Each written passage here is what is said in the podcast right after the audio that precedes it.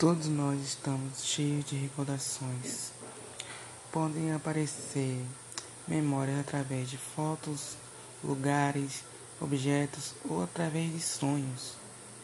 Memória afetiva pode ser um tipo